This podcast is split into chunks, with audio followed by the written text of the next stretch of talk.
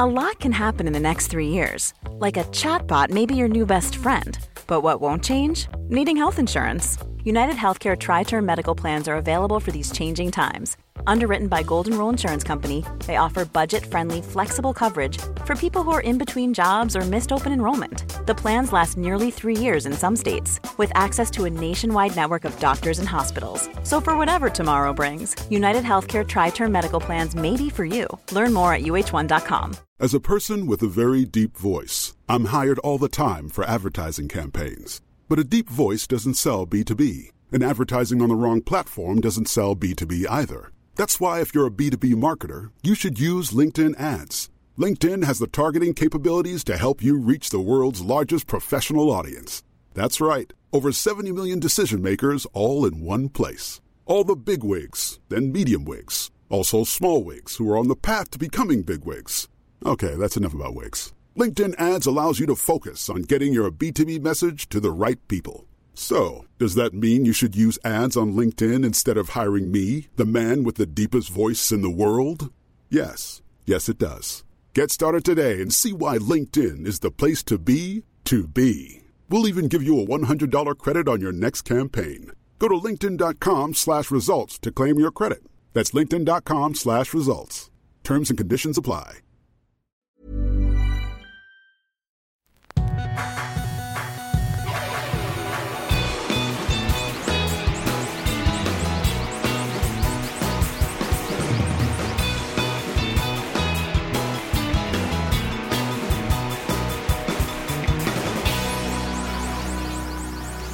Bienvenidos. Perdón. Bienvenidos a Dos Nombres Comunes, episodio 174. ¿Cómo estás, José? Te veo un poco preocupado. No sé, esto- estoy con- no, no confundido, preocupado, alarmado. Creo que Alarmado, hasta alarmado. alarmado. Siento que mi, no sé si me estoy haciendo viejo, si me convertí de repente en un tío o si mi sentido de, de la fashion o de la moda. Te cae muy mal cada vez que me refiero a ti como el tío de mis hijas. No soy tío, no soy, no soy tu hermano. Saluden a su tío. No sé si mi sentido de la moda está obsoleto o está. Pues valga- tienes 40 la años. Mm. redundancia pasado de moda. O simplemente mi, mi mente no ha evolucionado o no estoy percatado de, de cómo la juventud está agarrando nuevas tendencias. ¿Qué es lo que has observado? No sé si te has dado cuenta que hay una, una moda o una tendencia hoy en día en hombres. Y déjame decirte que de todas las edades, no nada más en chavillos ni en, en veinteañeros, no, no, no. Yo ya me topé a un vato de casi mi edad haciéndolo que se están pintando las uñas. Mm, Sí, he visto eso, pero lo he visto más en chavos. No, o sea, no he visto a nadie de mi edad con las Yo uñas sí, yo, pintadas. yo sí vi a alguien que no es exactamente mi edad, pero está en mis alrededores. Músicos he visto, artistas que de repente Me acuerdo hace un par de años que cuando se empezó a poner de moda Bad Bunny o así que él salía con uñas pintadas, inclusive uñas largas, ¿no? Pero no, acá uñas de tamaño normal, pero pintadas. Y no pintadas de que, ah, pues me pinté las uñas negras o me pinté las uñas ro No, Eh, con colorcitos y con florecitas y figuritas y lunitas y algo pasó ahí en el, en, en el Inter. No sé qué sucedió. ¿Qué es lo que te causa eso? El, o sea, ¿no aceptas que algo que antes era visto como algo muy femenino? O sea, en 10 años, ¿qué va a pasar? De repente va a estar de moda para los hombres usar brasier. de que Sí. Nada más ir en la calle con un brasier. Y, y- y otra vez estoy, estoy como que tratando de entender las tendencias actuales modernas, postmodernas, muy postmodernas. Pero el, si el, el pintarte las uñas es como parte de, de maquillaje, ¿no? Podemos decir. Sí, es como si de repente en tres meses el, hay de moda en los hombres ponerse lipstick. Pero, pero eso, digo, tú siendo fan del glam, siendo fan de Alice Cooper, Por eso es diferente ser un rockstar que llena estadios y que pues la imagen de tu banda y que en esos entonces era como que algo, digamos, una tendencia de género y no hablo de género eh, en- se- de sexo, no sino de sexo, sino de género musical. Era parte de. Algunas bandas no lo hacían y esas bandas sobresalen incluso más, tipo Guns N' Roses, ¿no? Van Halen nunca, nunca hizo ese tipo de cosas, creo. No, yo creo que David Lee Roth sí, Sí se pintaba, los pintaba los y las cachetes de rojo. O sea, hay, hay- hay una, sobre todo una portada, el primer disco de Poison, Look What the Cat Dragged In, que es así como que creo que lo llevaron a, al más allá. Al drag, ¿no? Sí, el drag.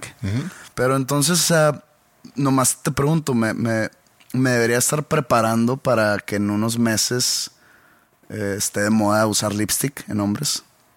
O rímel. eh, digo, perdón, no, no, no, no sé bien qué es rímel. Sé que es algo que va en los ojos o en los párpados. No sé si es el maquillaje ese morado de arriba o... No, se me hace que el rímel es para los eh, para las pestañas. O sea, ¿qué pasaría si el siguiente sábado, Mm. para salir a una fiesta, me pongo rímel? ¿La gente me vería raro? Eh, la, llamaría, gente, llamaría la atención. la gente a lo mejor te vería raro porque estás tú solo en, en un, en un lugar de fiestas cuando todos los demás están en sus casas. Bueno, ok, voy a recapitular la pregunta.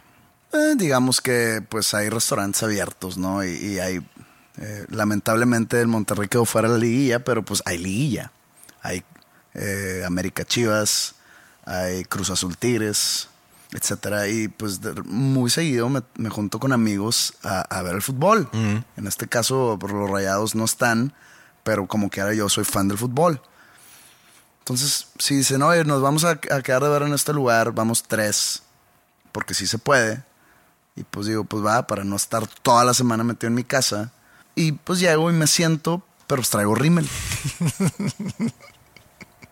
Sí. O sea, ¿todo bien? ¿Me, me, me, me auguras una mala noche? No, oye, sí he visto chavos, eh, inclusive tengo en la escuela estudiantes que, que se pintan las uñas. Siempre estoy a favor de que alguien que se quiera expresar para, para ir en contra de un, de un mainstream o ser un poco diferente, pero a lo mejor se va a convertir pronto en, en que es de lo más normal. Tampoco sé si es de preocuparse así como te estás preocupando ahorita. No, no me, no, no me preocupo por la raza humana.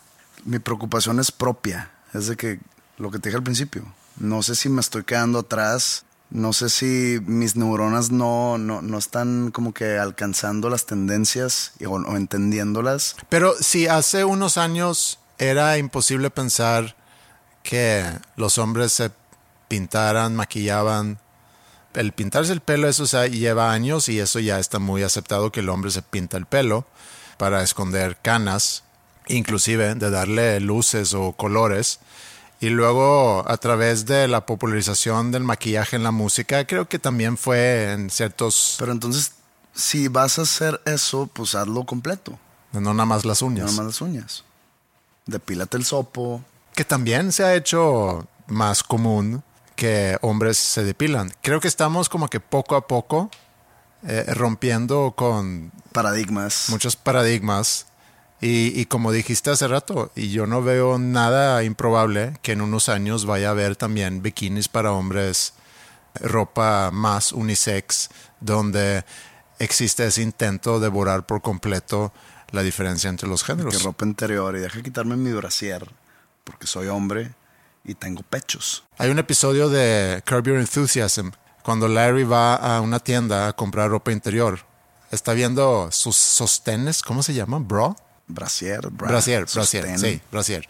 Decir sostén está muy al lado del decir cabello y decir axila, Axila.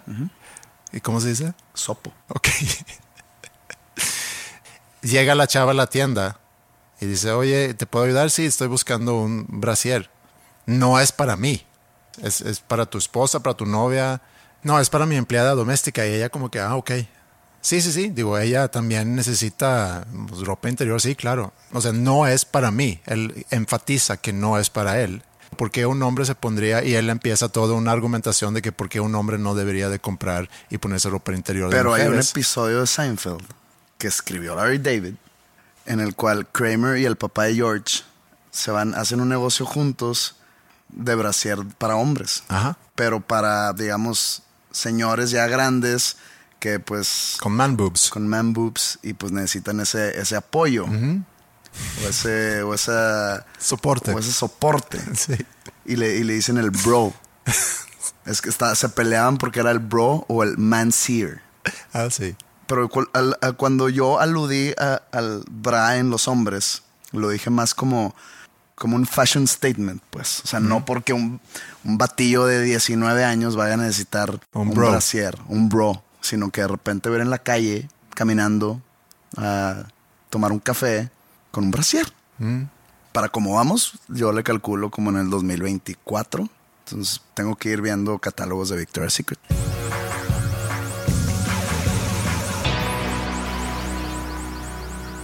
El otro día mi mamá me mandó, no un capítulo entero, pero una parte de un capítulo de su nuevo libro.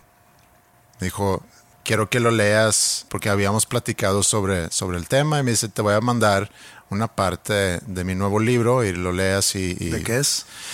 Ella escribe libros, ha escrito varios, pero es más sobre liderazgo, no es de autoayuda, sino es más bien de, de cómo debería de funcionar las relaciones adentro de una organización. Y en, en ese libro habla en esa parte sobre un tema que ella ha traído desde hace algunos años, que es el trauma. Ella se metió en un curso porque se topó con un alemán que habla mucho sobre el trauma colectivo. ¿Qué es el trauma colectivo? Yo creo que el, el trauma colectivo más así a la mano es el holocausto, que es un trauma colectivo tanto para el pueblo de Israel como para los alemanes. O sea, todavía 75 años después, esos dos pueblos cargan con ese trauma, con ese suceso y, y están tra- tratando ese trauma todavía. Eh, otro trauma así colectivo puede ser, por ejemplo, el tsunami en, en Asia en el 2000, diciembre de 2004. Eh, las Torres Gemelas. Sí, es, es un trauma. Y digo, hay diferentes tipos de traumas y en, específicamente en este curso están hablando sobre traumas colectivos.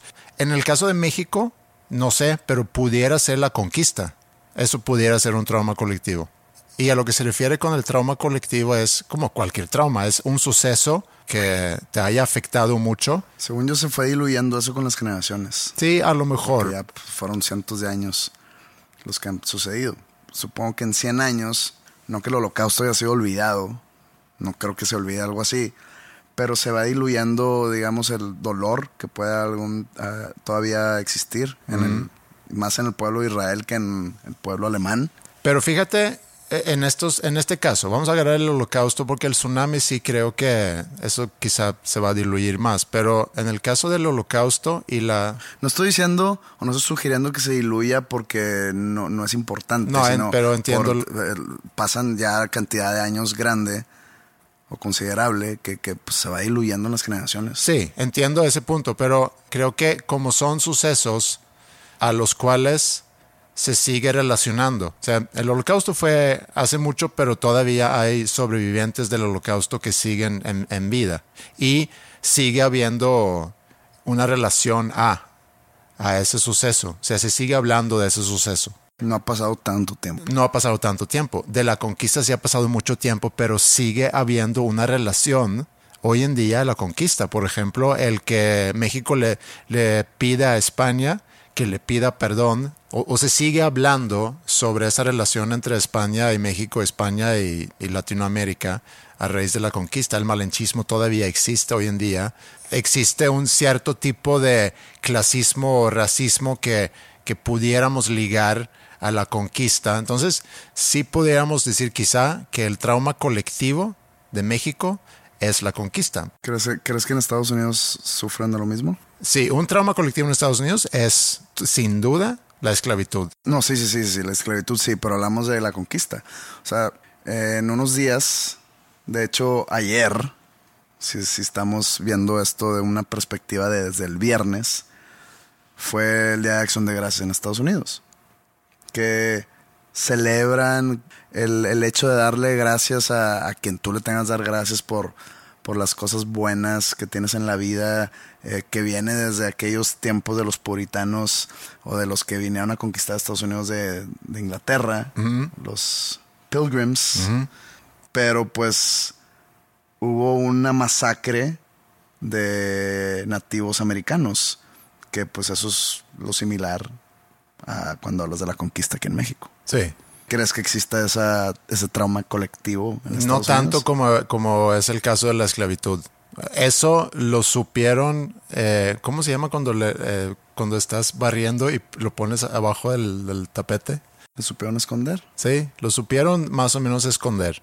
Que pudiera ser, sí, un, un trauma también. Sin duda lo es para parte de la población en Estados Unidos, pero no es igual como el trauma de la esclavitud, que todavía este año hubo muchas cosas que pasaron donde se vuelve a, hacer referencia a ese tema. Entonces, está interesante, a ella, a mi mamá le interesó mucho ese tema, porque ella dice, es que yo debo de tener traumas también de mi pasado que quisiera como que trabajar y entender, siendo que ella huyó junto con su abuela de Polonia cuando ella apenas tenía unos cuantos meses, terminando la Segunda Guerra Mundial y la familia de mi mamá tiene una historia pues rica, interesante, eh, traumática, eh, entonces sí, quería excavar más en eso.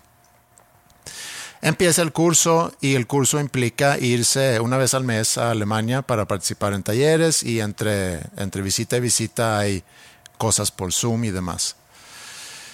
Y un buen día me dice, ¿sabes qué? Ya, ya, voy a salir de este curso porque me, me cuesta demasiado ir a Alemania una vez al mes. Y no me refiero a cuesta económico, oh, también obviamente tenía un costo, pero hay formas de viajar en Europa no tan, no tan cara. Entonces no era tanto por eso, sino emocionalmente le costaba mucho hacer ese viaje, independientemente de pandemia. Eh, y le digo, sí, como tú veas, está bien. Me lo contaba nada más y quería saber lo que yo pensaba. Y dije, pues si te causa mucho estrés, pues no lo hagas. Y lo que me manda entonces en el libro, de esa parte del libro que escribió, habla precisamente sobre esa decisión y como ella habla con alguien dentro de, de, ese curso, de esta organización, sobre el por qué ya no quiere hacer esos viajes. Y la persona le dije, bueno, ¿tú qué crees? Dice, pues es que yo siempre, y eso yo soy testigo de, porque mi mamá es experta en enfermarse justo cuando le toca hacer un viaje. Y ha cancelado muchos viajes porque, no, es que me dio gripa o porque ya me siento mal o... Y yo desde hace años pienso es una reacción que ella provoca para no tener que viajar. Sí. Pero hablando con esa persona y contándole a esa persona cómo ella escapó de, de, Polonia con su abuela cuando ella tenía, no sé, nueve meses, contándole eso, la otra persona le dice, pues sí, ahora sí entiendo el por qué no quieres viajar o por qué le sacas tanto la vuelta a viajar. Porque no sabes si vas a llegar. Y eso como que le cayó el 20 a, a, mi mamá, que eso es. O sea, no es el que huimos o el que escapamos de algo y no sabíamos a dónde íbamos a caer, sino era el, el sentimiento de que no sabemos si vamos a llegar al lugar donde estamos intentando ir. Pero por ese, ese éxodo que se aventaron de Polonia, o sea, que no sabían si iban a llegar a donde donde estaban dirigidos por estar escapando de una amenaza de ese tamaño? No estaban escapando per se, porque no había necesariamente alguien atrás de ellos, pero no, no podían dejar o salirse de Polonia.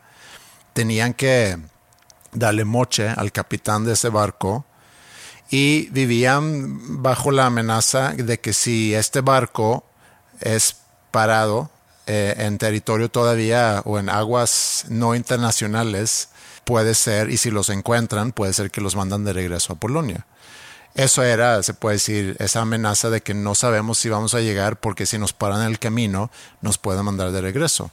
Se me hizo muy fuerte y es muy fuerte como un trauma que tú en algún momento vives puede afectarte toda tu vida, así como platicamos ahorita de, de esos traumas del holocausto o de la conquista que hay traumas a nivel nacional que puede afectar ese país y la población de ese país por siglos, evidentemente. Y luego tenemos esos traumas también a nivel personal. Yo no sé si, si la población mexicana sigue traumada por la conquista. Es que también no, tenemos no estoy, que... No estoy tan de acuerdo con No, esa pero, tesis. tienes que, o tenemos quizá que definir, bueno, qué implica e- ese trauma o estar traumado. Digo, sí se sabe la- el tipo de violencia que fue ejercida a los pueblos indígenas aquí en la llegada de la conquista o de la llegada de los españoles. No fue heroica la conquista. O sea, no, no, no, no, no, Hernán Cortés y todo ese tipo de, de gente foránea, forastera, no fueron dóciles a su llegada. O sea, No. no es algo celebrativo. Pero como te digo, eso es- se fue diluyendo porque hubo mucho mestizaje, cosa que creo que en Estados Unidos no hubo. Y al resultado de ese mestizaje, la población de México existe. Igual en Latinoamérica, en Bolivia, en Venezuela, en Colombia, etcétera. Sí, digo, Entonces, digo, no, no, no estoy diciendo que gracias a ellos existimos, no. Pero yo no sé, chance estoy equivocado. Siempre hay posibilidad. Pero este. pero yo digo que, que, que, que no. Digo, no sé si lo leíste por ahí. No, lo usé como ejemplo nada más. Se me ocurrió ahorita mismo. Y yo no sé lo suficiente de la historia mexicana para estar realmente hablando con certeza sobre el tema. Pero Es que en la historia mexicana creo que no es. es que lo que sí podemos decir que por muchos años ha existido una opresión social en México por parte del gobierno hacia el pueblo, sí o no. Pero pues eso tiene algo que ver con la conquista. Pues es que también es una opresión social. Y ahí es el, el hilo conductor. Digo, podemos o no estar Sí, de estamos acuerdo. aquí teorizando. Sí, podemos dejarlo al- al- al- a la audiencia de opinar sobre eso. Con mucho gusto que manden un mail a podcast.com. El tema aquí no es el trauma colectivo de México, ni siquiera es el trauma de mi mamá. Lo usé nada más como ejemplo ahorita para llegar a lo que sigue. Eso que mencionaste de que cuando México le exigió a España pedir una disculpa por la conquista, fue un mero capricho de nuestro presidente. No sé si para llamar la atención o para tratar de darle un tipo de orgullo al pueblo mexicano, digo, de, una manera incorrecta, como un golpe de autoridad de él hacia, digamos, el gobierno de España o hacia la corona de España, ¿no? De que pídanos perdón porque nos lo hizo una, o sea, y no estoy criticando en ser presidente, estoy, est- est- estoy eh, como que tratando de hacerte Estás ver. criticándome a mí. No, tratando de hacerte ver que eso fue un mero capricho, Sí. un- una idea vacía. O sea, nunca iba a suceder y no, y no viene al caso. A lo mejor fue un, ma- un mal ejemplo de mi parte. A lo, que, a lo que me refería es que creo que México, en parte, sigue relacionándose de una u otra manera a la conquista. Porque ser un país conquistado creo que es algo muy fuerte. Es un precedente en la historia de- de- pues, de- del desarrollo de un país. Tiene que estar permeado. ¿Qué país no ha sido conquistado en algún momento? Pues hay Eh, muchos. El, el- el Reino Unido, supongo que en algún momento. Suecia nunca fue. ¿No? No. Por Dinamarca. Lo que yo aprendí en mi viaje a los países nórdicos. De que hubo guerras, sí hubo guerras. Supe que, que, que ha sido bofeteado por Dinamarca en innumerables ocasiones. Sí ha habido guerras. Y Suecia ha salido en la parte derrotada. Y Suecia ha sido también quienes hayan ido a, a bofetear a varios países en, en Europa. Pero eso es- estamos hablando de 1600 principalmente. Pues que eh, me estás hablando tú de 1400, No, 1500. eh, sí, sí, sí, está bien. Podemos dejar ese tema porque no era para hablar sobre traumas, sino cómo traumas también pueden llegar a causar o provocar una cultura de, de victimización o de víctimas.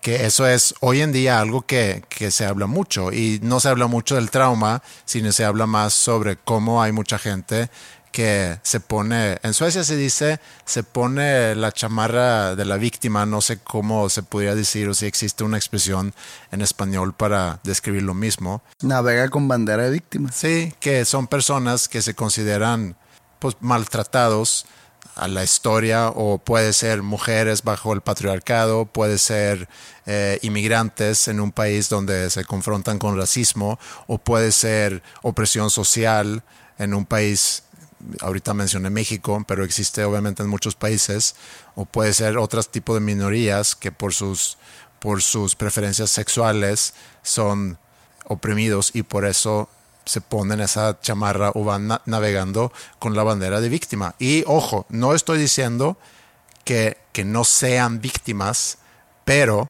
Les da identidad el sentirse víctimas. Sí, exacto. Y yo creo que es un gran problema y es algo que se debate mucho. Y lo pensé el fin de semana tratando de entender, bueno, ¿y cómo, cómo podemos llegar a un consenso ahí? Y mi conclusión es que básicamente es imposible. Es como tratar de llegar a un consenso sobre un tema como, como el aborto. Estás en contra o estás a favor, pero los argumentos que se están usando no se puede argumentar porque por un lado tienes a gente que por convicción o por creencias o por fe creen que no debería ser permitido. Tuve una, un, pensamiento que va por ahí esta semana. De hecho, el jueves eh, estaba viendo el juego de jueves por la noche de la NFL. Ni recuerdo quién jugó. Pero ahora, con todo lo sucedido este año, eh, en cuestión social en Estados Unidos sobre todo, eh, con todo lo del racismo que está a flor de piel ahorita, por toda la división que se vive, pues se ponen en el casco End Racism, ¿no? Entonces me quedo pensando y digo, pueden hacer mil campañas, pero lo estás pidiendo o estás buscando que se, digamos, que se corrija algo que está inherente en la creencia de ese segmento de personas racistas. Mm. Y me quedé pensando en una comparativa que digo, es como si hacen una campaña en, o en Estados Unidos o aquí en México o donde sea sobre que Jesucristo no existió o que la Virgen de Guadalupe jamás se apareció. Pues hay personas que crecieron con eso, que realmente lo creen, que su fe es totalmente ciega y les puedes traer evidencias, evidencia dura que no existió ni Jesús ni la Virgen y no, o sea, no, no los vas a cambiar su manera de no, pensar. No, pero que ni siquiera es tu trabajo evidenciarlo, sino, ¿cómo se dice? Proof lies. En, la carga de, de, la prueba. Ajá. The burden of proof. Está en en el que niega, ¿no? no sé, pero, o sea, el que tiene que, el que tiene que traer evidencia es el que cree. Es el que cree, sí. Pero, o sea, si, si agarras mi ejemplo, sí, sí, sí, o sea, nunca vas a convencer a un creyente que no existe en lo que él cree, por más evidencia que le traigas. Sí, y pasa lo mismo. Va, pasa lo mismo con el racismo. Y pasa lo mismo en, el, en lo que yo dije del aborto. Pero si, si lo analizamos hoy en día, que existe una cultura de victimización, porque te, identificas con eso, que es todo el tema de, política de identidad, de no, de agrupar a la gente en lugar de ver individuo por individuo.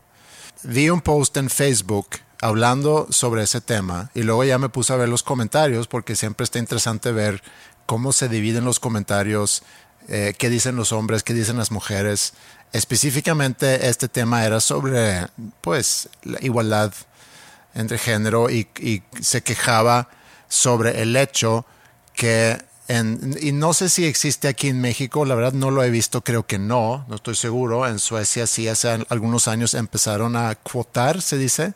¿Cuotar? Sí, o sea, una cuota que, ah. que en, un, en un consejo de una empresa debe de haber por lo menos 50% hombres y 50, digo, por lo menos. Tiene que haber, sí, por lo menos 50% mujeres. Y lo que, los que mueven todo eso, pues es la izquierda, liberales izquierdistas que mueven mucho esa agenda.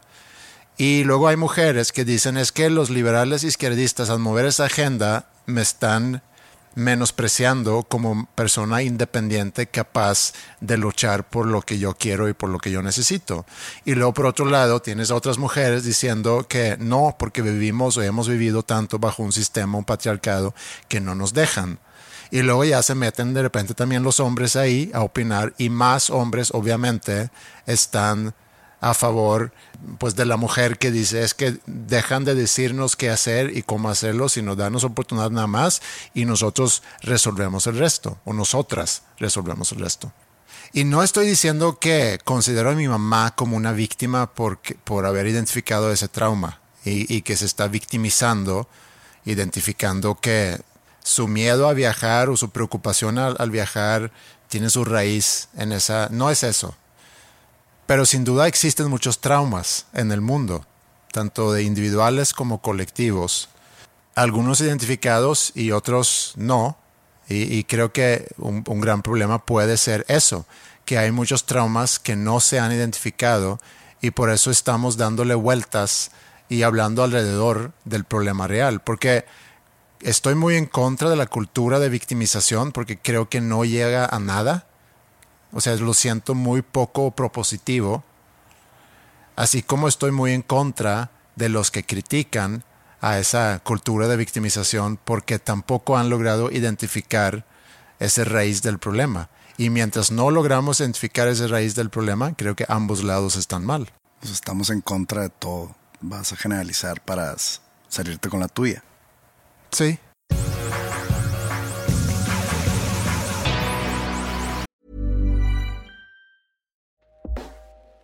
Hey everyone, I've been on the go recently. Phoenix, Kansas City, Chicago.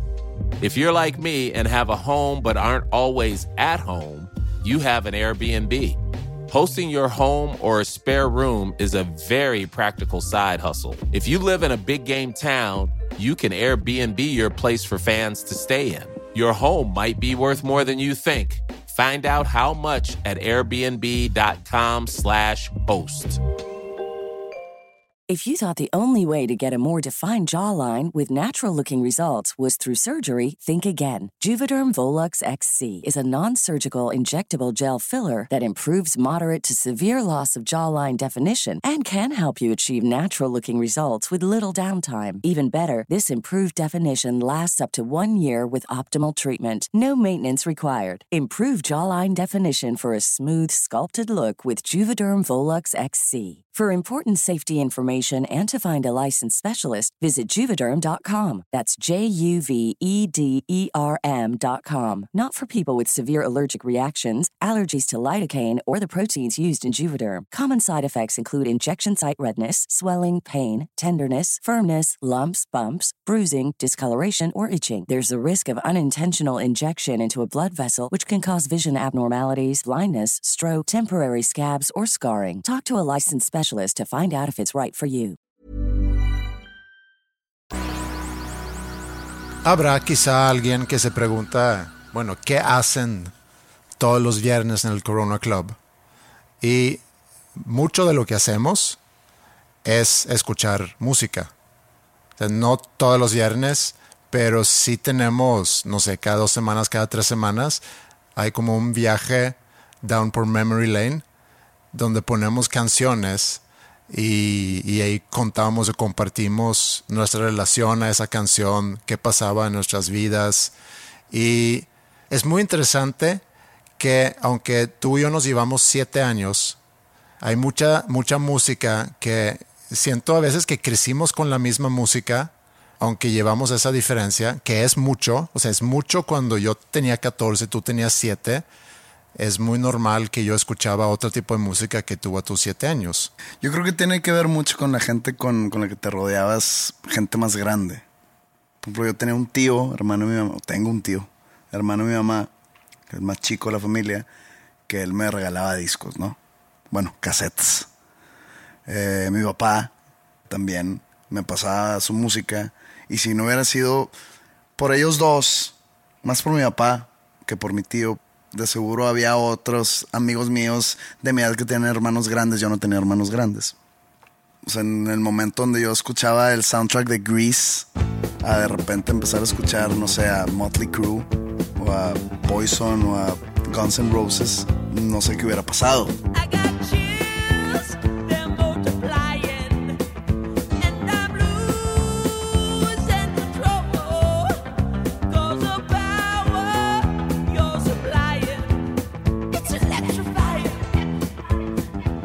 Ahorita que mencionas Grease, hace rato dije, aunque llevamos siete años de diferencia, tanto para ti como para mí, el soundtrack de Grease tuvo un cierto tipo de impacto en nuestra infancia.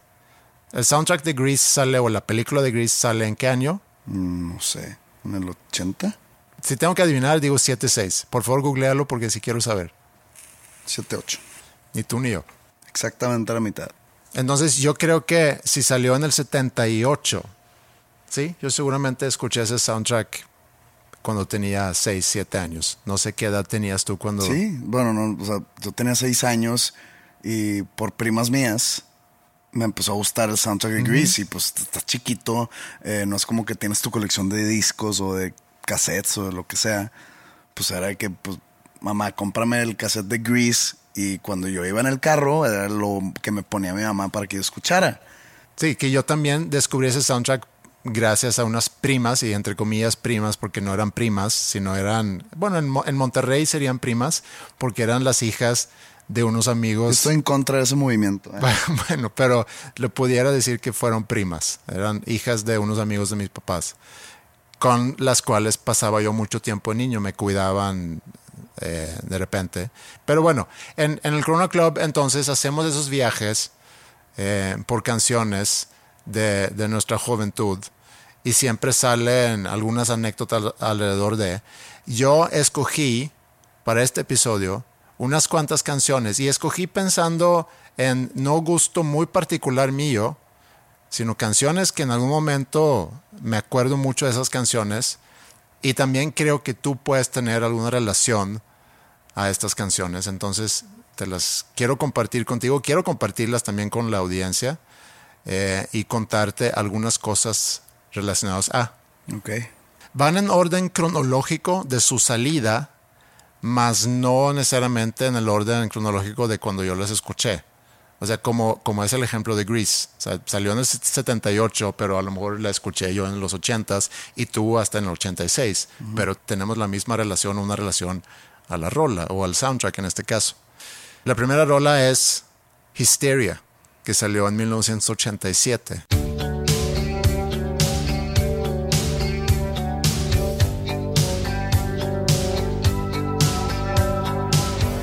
Pero dile a la gente de quién es esa canción. Ese es de Def Leppard. Def Leppard. Que ese es el, no sé si es el cuarto o tercer disco de Def Leppard. Es el tercero, creo. No sé, no, No, estoy seguro. creo que es el cuarto disco, porque hay- hay una, hay un documental o una película más bien, porque no es documental, es una película, está en YouTube. No me acuerdo cómo se llama, pero busquen eh, Def Leppard The Story o la historia de Def Leppard. Es muy buena la película. Creo que ellos habían grabado un disco, finales quizá de los 70s o 1980. Hay un productor muy famoso que se llama Mott Lang, que escucha ese primer disco, llama a la banda y dice que, oye, quiero trabajar con ustedes en su segundo disco. Graban el segundo disco. Hay una canción en ese disco que se llama eh, Bringing Out the Heartbreak, se me hace. Let's bring. Sí. Buena, es buena, es buena. Es muy buena. Y en ese coro, en esa canción, se puede decir que nace el sonido de Def Leppard con, con la armonización y demás. Que está muy empujado, bueno, según cuenta la película, el productor Matt Lang, cuando están trabajando en el estudio, que empuja, lo canta el coro una octava arriba y luego ya mezclamos y demás y ya. Y de ahí graban el tercer disco que es Pyromania, que es un super hit. Y regresan unos años después a grabar Hysteria, que también es un super hit. Tuvo de que siete sencillos. Ajá. O sea, así de buenas te puedo decir Women, Rocket, Armageddon It, Pour Some Sugar on Me, Hysteria, Animal, Love Bites. Creo que esos son siete sencillos. Sí, Increíble. está increíble. Eh, Para mí es de los mejores discos de, de toda la historia. Es un muy buen disco. Y yo me acuerdo que cuando salió ese disco ya habíamos escuchado Pyromania y en medio estábamos esperando la salida de este disco. Entonces sí lo escuché a mis 14 años. Y a mis 14 años yo estaba enamorado de la chica cuya mamá luego se iba a casar con mi papá unos 15 años después. ¿Te acuerdas que conté eso una, una vez aquí? Esa historia está, bueno, is what it is. Pero me acuerdo a los 14 años y, veo a Mila ahorita en sus 14 años, donde todo es tan importante. Es, es una edad donde te importa mucho lo que pasa con tus amigos, con tus amigas, que defiendes a tus amigos, tienes ese conflicto de repente con, con tus papás que ustedes no entienden, ella está pasando ahorita por un mal momento o su novio le dijo, y cuando digo novio están empezando las primeras relaciones de noviazgo que, que pueden durar una semana, un mes, un año. Es que lo amo, papá. es eso, que todo es tan importante a tus 14 años. Y yo me acuerdo estar enamorado a mis 14 años, haciendo planes a futuro, pensando y demás. Y, y luego resulta que su mamá se casa con, con mi papá. Hay un tipo de incesto por ahí. Eh, mm, si lo quieres llevar a eso, está, estás en tu libertad de hacerlo, pero no, nunca hubo nada entre nosotros. Nada más un día, años después, cuando ella se muda a Estocolmo y, y mi mamá todavía casados, todavía casados mis papás, siendo amiga de, de la mamá, le dicen, oye, está llegando aquí para vivir en Estocolmo, deberías de sacarla a pasear.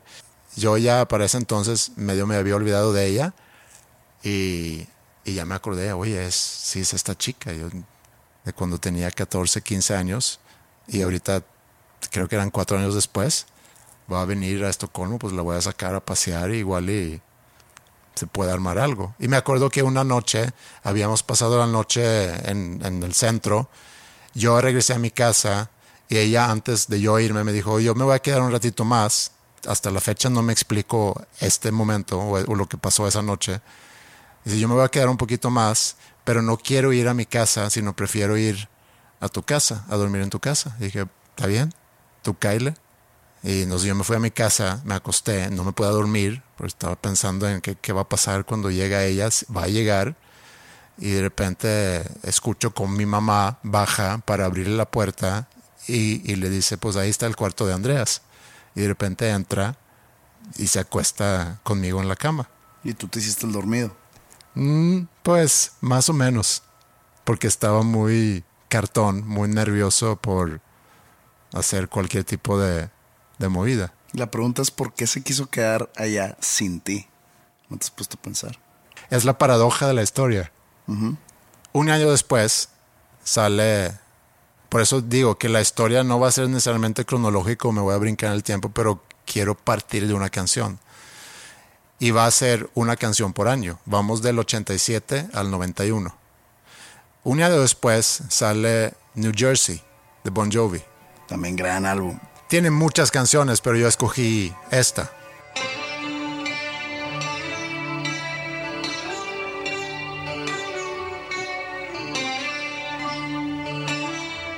Que es I'll Be There For You.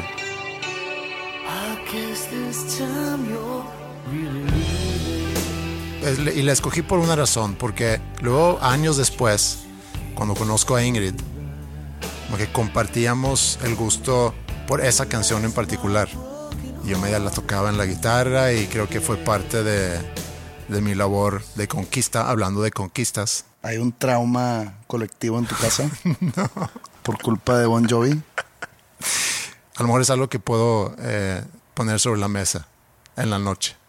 Pero me acuerdo de, de ese disco y obviamente de Slippery que había salido unos años antes, Slippery When Wet, que fue el...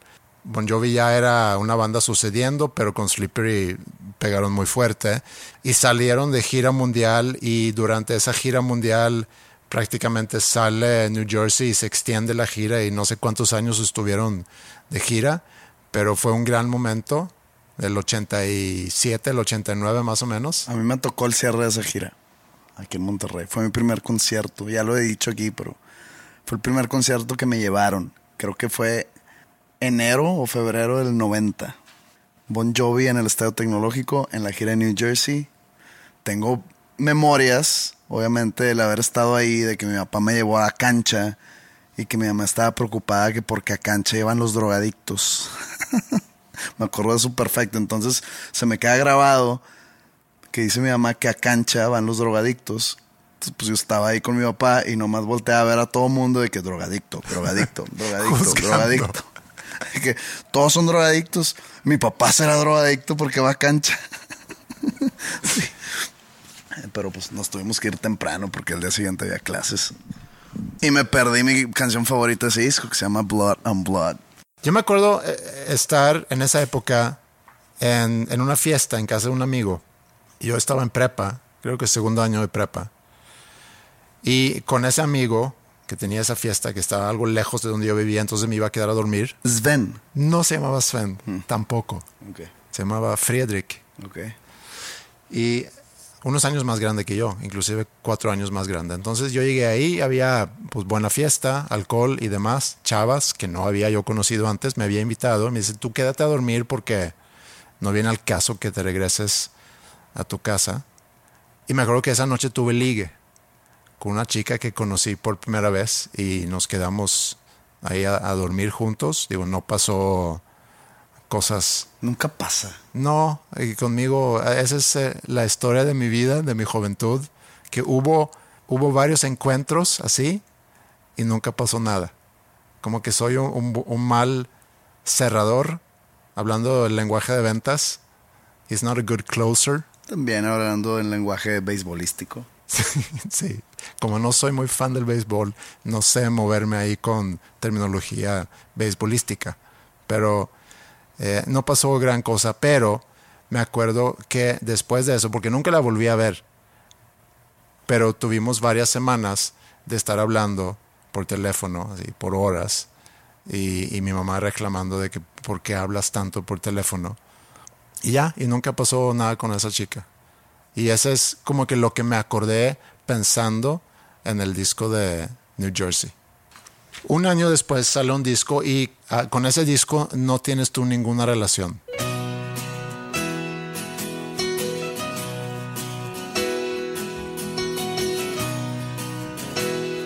Porque es un disco sueco.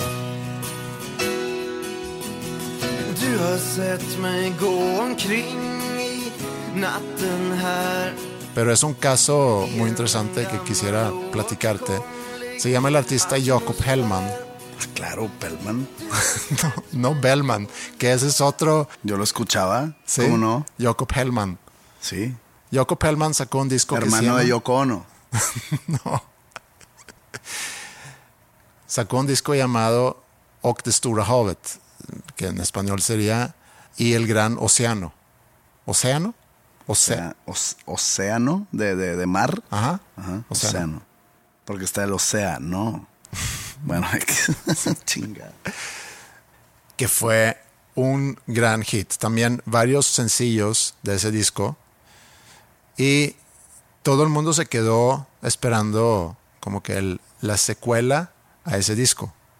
Pasó un año, pasaron dos ¿Sí ¿Me años. contaste alguna vez de este güey? Que hasta ahorita acaba de sacar otro disco, ¿no? De que 30 años después. Acaba de sacar, sí, sacó un sencillo hace, hace poco. Pero independientemente de él y de- independientemente del momento, lo que quería, lo que quería preguntarte es, porque lo he escuchado, el sacar tu primer disco no es tan difícil como sacar tu segundo disco. No sé si tú lo viviste o si tú lo sentiste. Pues es que, como dicen, tuviste toda tu vida para hacer tu primer disco. Y para hacer tu segundo solo tienes unos cuantos meses. Entonces, sí, es mucho más difícil el segundo. Eh, Para el primero tuviste días y meses y años inclusive para editarlo. Para componerlo, editarlo, decir, esas canciones no sirven, vamos a hacer más. Y de repente, pues en toda tu carrera pre-álbum, pre-primer álbum, pues tienes una cantidad considerable de canciones y escoges cuáles entran. No tienes presión de ningún tipo porque pues no eres conocido, no sabes si vas a vender. Imagínate que tu primer disco haya sido un hit. Tienes la presión de vender lo mismo en el segundo. Aparte tienes la presión de componer todas las canciones en un espacio de pocos meses. Sí, es más- mucho más difícil. Que en tu caso, aunque tú llevabas una carrera de 15 años, cuando tú sacas tu primer disco de solista, es un disco con canciones que ya, que ya llevaban mucho tiempo. O sea, no era de que voy a hacer un disco... Es que es- puede ser lo mismo, porque pues tuve mucho tiempo para hacer ese primer disco que nunca tuvo cara de primer disco. Siempre fue, pues voy a hacer canciones. De repente se me presenta la oportunidad de sacar un disco solista. Digo, ah, tengo estas canciones. Entonces, ¿Cuántas canciones tenías? como unas 13. Ok. Hice algunas más. O sea, hay unas este, que, que no son de esa época. Pero la gran mayoría de, de Carmesí son canciones que hice en el 2008, 2009, 2010 inclusive. Pero dejé de hacer. ¿Crees que para el caso de Yoko Pellman, que su primer disco resultó ser un trauma para él? Chance no supo cómo lidiar con el éxito. con la fama que encontró en los 80s o cuando había sido. O le dio ese writer's block. Sí, también. Digo, quiero pensar que hay mucha presión cuando, cuando sacas algo y de primer golpe le pegas tan Pero, fuerte. pues, pero ahora que lo sacó 33 años después, no creo que haya tenido presión alguna. No, ya, ya pasaron demasiados años. Pero hablando de esa Se- presión. se diluye. Se diluye. Eh, pero hablando de esa presión, volví a ver en la semana pasada el documental de Avicii. Y digo, Avicii fue un DJ muy, muy grande. Creo que el más grande en los años ahí 2015, 16, 17. Creo que se murió en el 18. eh, joven, apenas 27, 28 años.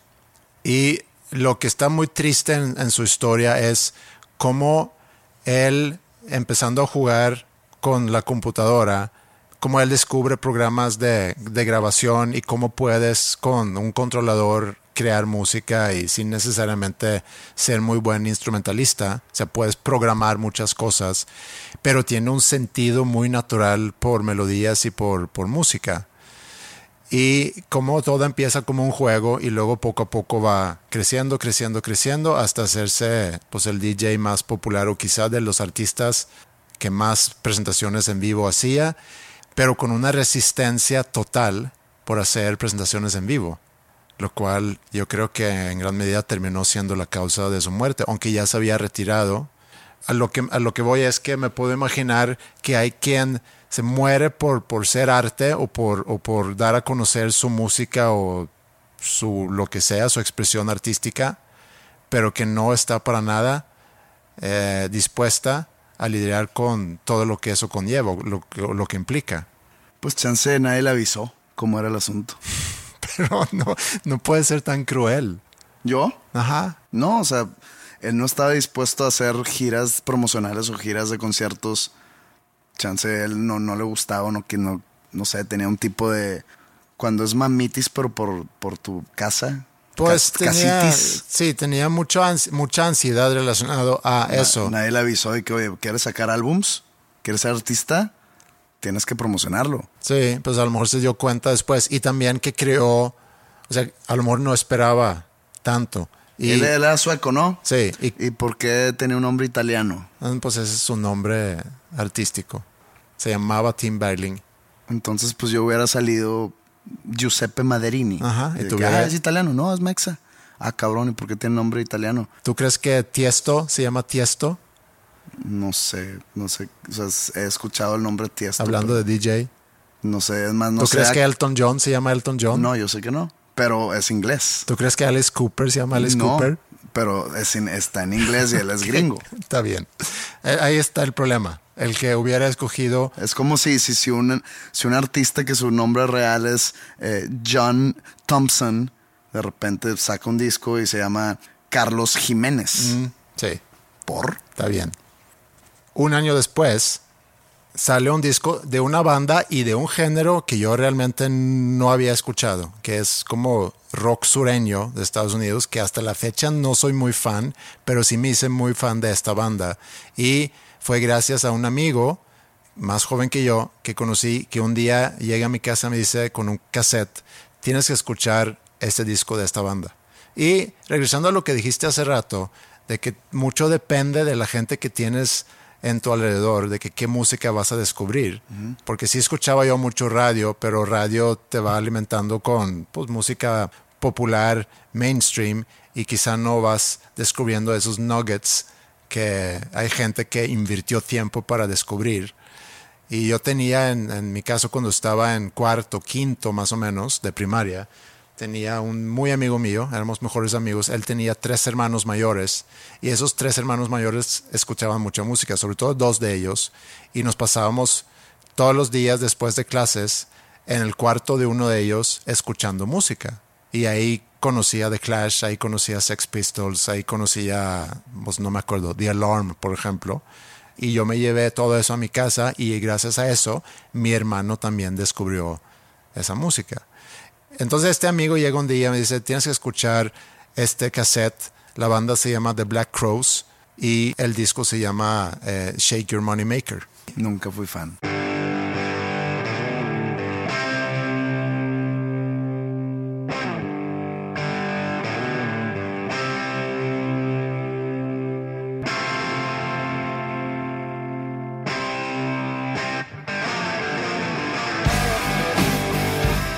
Puse y mi primera era así de que mm, no estoy muy seguro, pero escuché el disco de principio a fin y me terminó gustando mucho.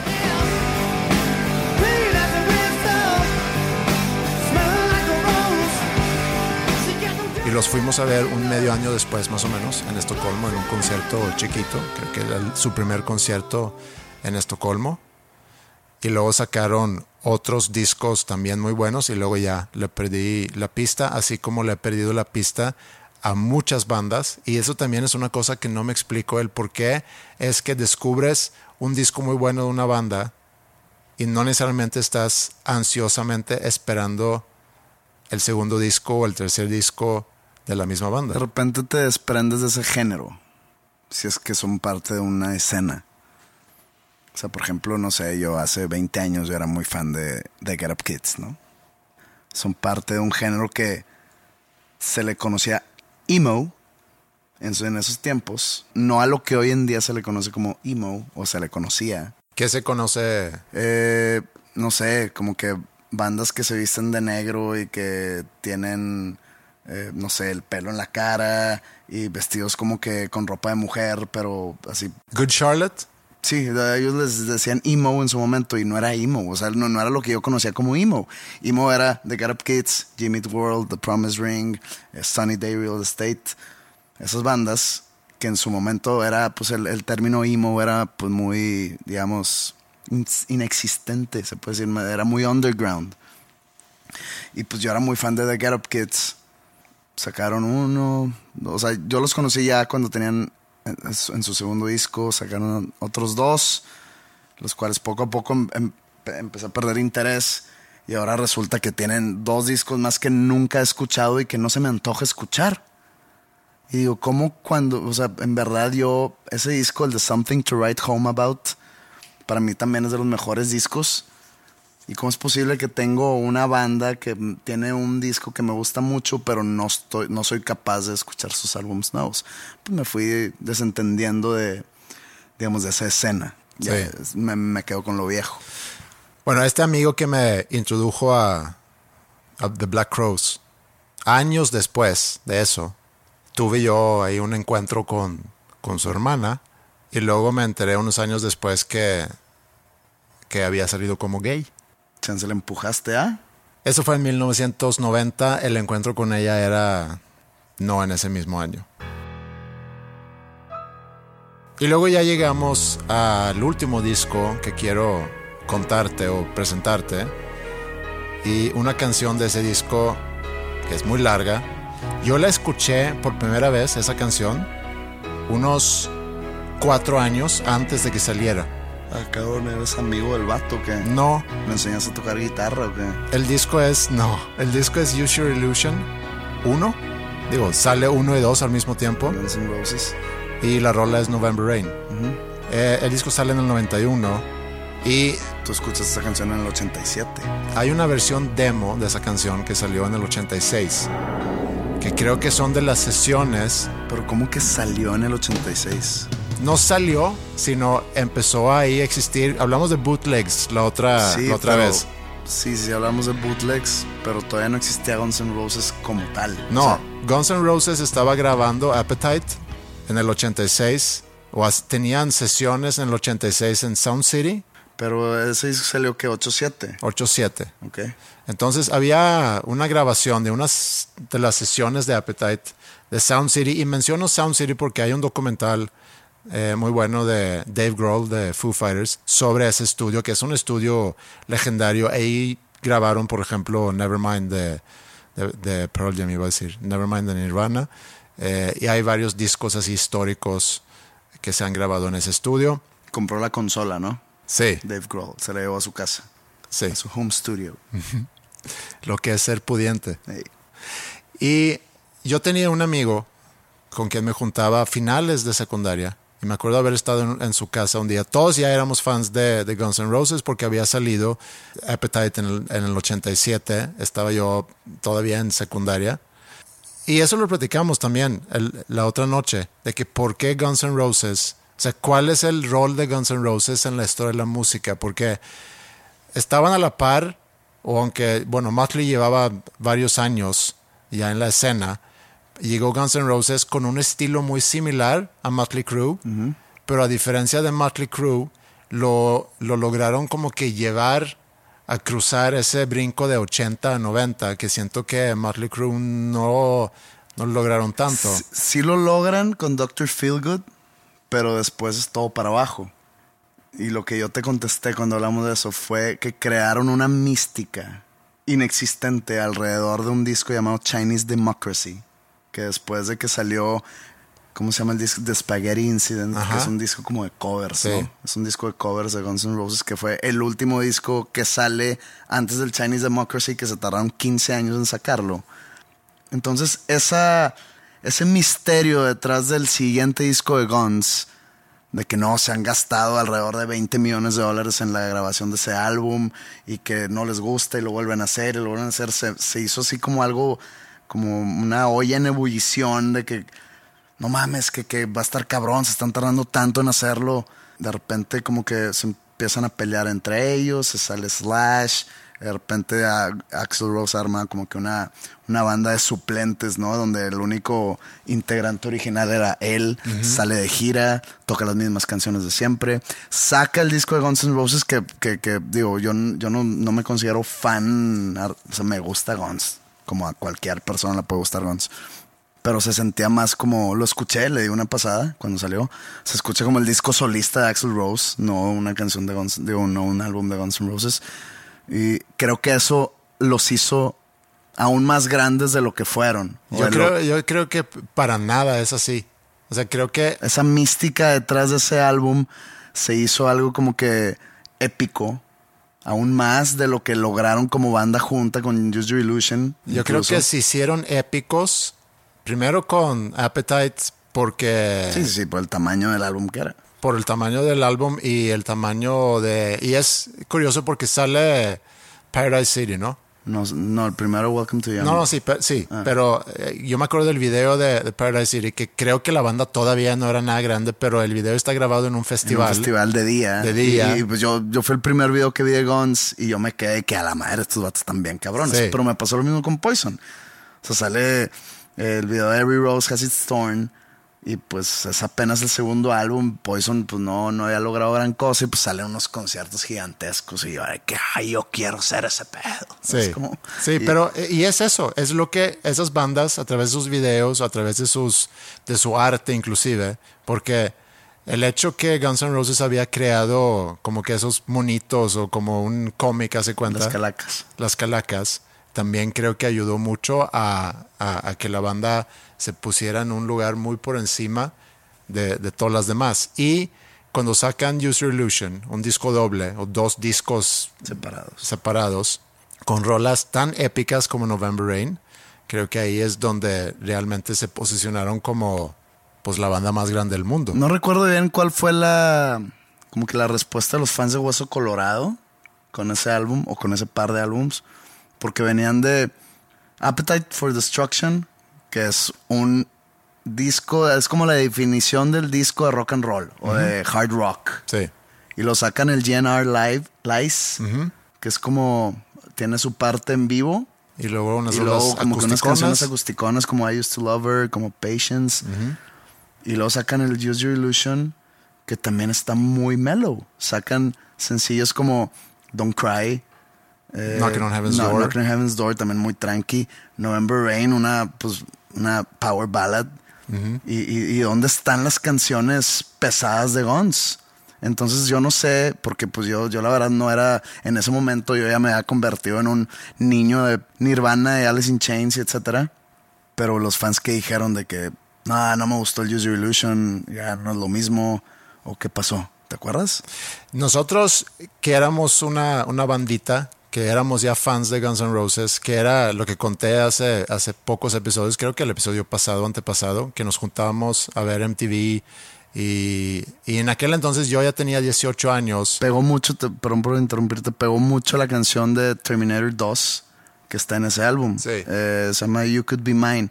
Pero aunque está pesada, no trae el poder del Appetite for Destruction. No, no es el, sí, había evolucionado un poco hacia algo más eh, Melódico. rock, rock sinfónico hasta Ujú, eso. sí. Pero yo, yo tenía 18 años, y ya tenía mi licencia para conducir. Mi mamá tenía un Volkswagen Golf que me prestaba de repente. Yo tenía estos amigos que te comento, vivían al otro lado del lago. Entonces, en- si, si pudiera volar, hubiera llegado muy rápido, o en barco hubiera llegado muy rápido, pero tenía que dar toda la vuelta. Y era una flojera tremenda ir en, en metro. Entonces, mi mamá prestaba su carro. A veces mm, me llevé el carro sin pedir permiso. Y en eso sale Use Your Illusion y yo me acuerdo que escuchábamos mucho esos discos. O sea, era, era algo que, no voy a decir lo único que escuchábamos, porque también empezamos medio en estos años a escuchar lo primero que salió de, de grunge, pero Use Your Illusion era por unos años el soundtrack de mi vida.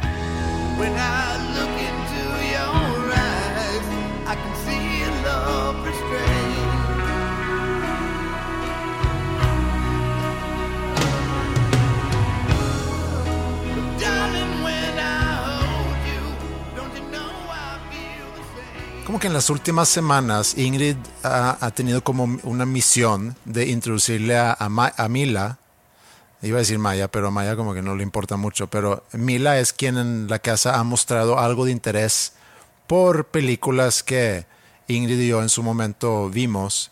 Y entonces Ingrid ahorita está haciendo como que listas de películas que quiere ver con Mila.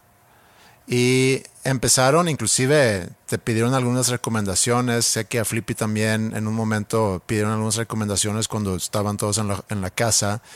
Y ya llevan, no sé, cinco o seis películas.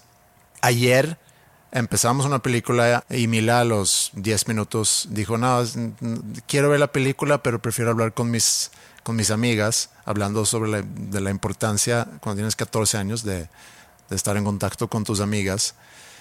La película que vimos es Primal Fear, no sé si tú te acuerdas de eso. La de Richard Gere con Edward Edward, Norton, Norton. Gran, sí. gran película. Es una muy buena película. Eh, entonces, bueno, po- podemos recomendar esa película también a la, a la audiencia. Otra película que le voló la cabeza a Mila fue El sexto sentido. El sexto sentido. El sexto sentido. Six Sense. Ajá, se llama El sexto sentido, ¿no? Pues se llama Six Sense. Ah, ok, perdón. Sí, The Sixth Sense.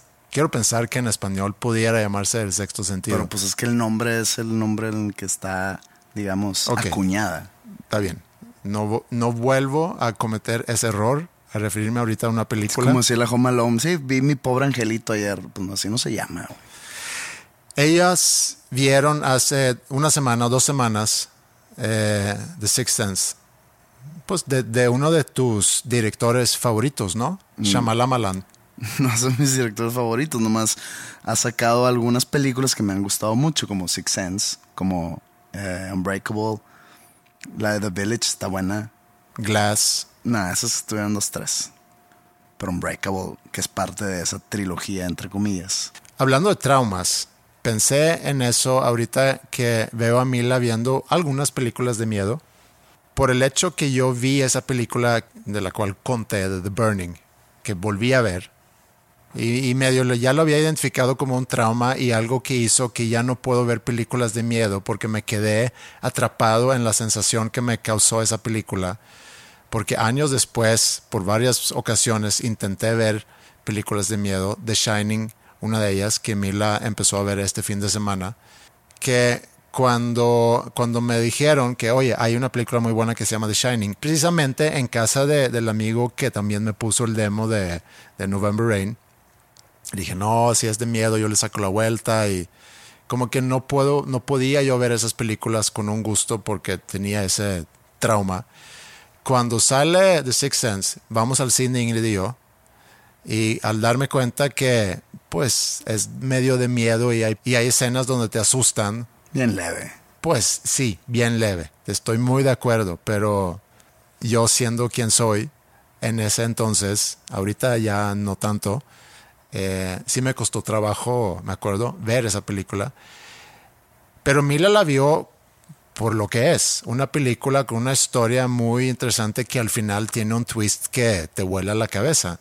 Y ella todavía días después estaba como que preguntando, pero entonces, ¿cómo era cuando se fueron a cenar? ¿Y cómo era cuando... ¿Y por qué el niño lo vio? Y etcétera, ¿no? Digo, si no has visto Six Sense, si tienes miedo de dar spoilers y alguien no ha visto Six Sense, no es nuestra culpa. No, O no sea, es algo ya conocido. pero no voy a dar el, spoiler. Es, o sea, Si no han visto la película, que la vean. O sea, es como, no sé, pues digo, si no has visto The Shining o si no, si no sabes qué pasa con Batman o con el... O sea, no es culpa nuestra. De que no visto Titanic, ¿qué pasa? De que no, se hunde. No mames, güey, ¿para qué me cuentas? Güey, no, sea, no es mi culpa. Tú eres el vato que estás desconectado del mundo. Podemos decir entonces que esa película, The Sixth Sense, envejeció bien. Digo, no es tan tan vieja, tendrá unos 20 años a lo mejor. Pero entiendo, Ingrid, entiendo que ella quiere como que darle a Mila la experiencia que ella en algún momento tuvo con esas películas, así como cuando nos juntamos en la cocina los viernes y ponemos canciones de antaño diciendo esta canción para mí significó esto. Con la música es un poco diferente porque una canción buena del 88 puede seguir siendo una canción muy buena de hoy, pero una película muy buena del 88 le puede costar mucho ser una película muy buena todavía hoy en día. Porque los ojos que ven a esa película, eh, en el caso de Mila, pues son ojos de 2020, esperando otro tipo de dinámica, otro tipo de historia, otro tipo de interacciones, porque el mundo ha cambiado mucho en los últimos 22 años.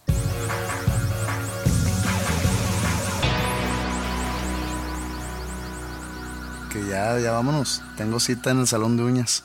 Ah, sí, sí le vas a entrar a eso entonces. Quiero, quiero ser un chico de onda. Bueno, entonces esto ha sido el episodio... Un chavo de onda. En un chavo de onda. El episodio 164 de Dos Nombres Comunes.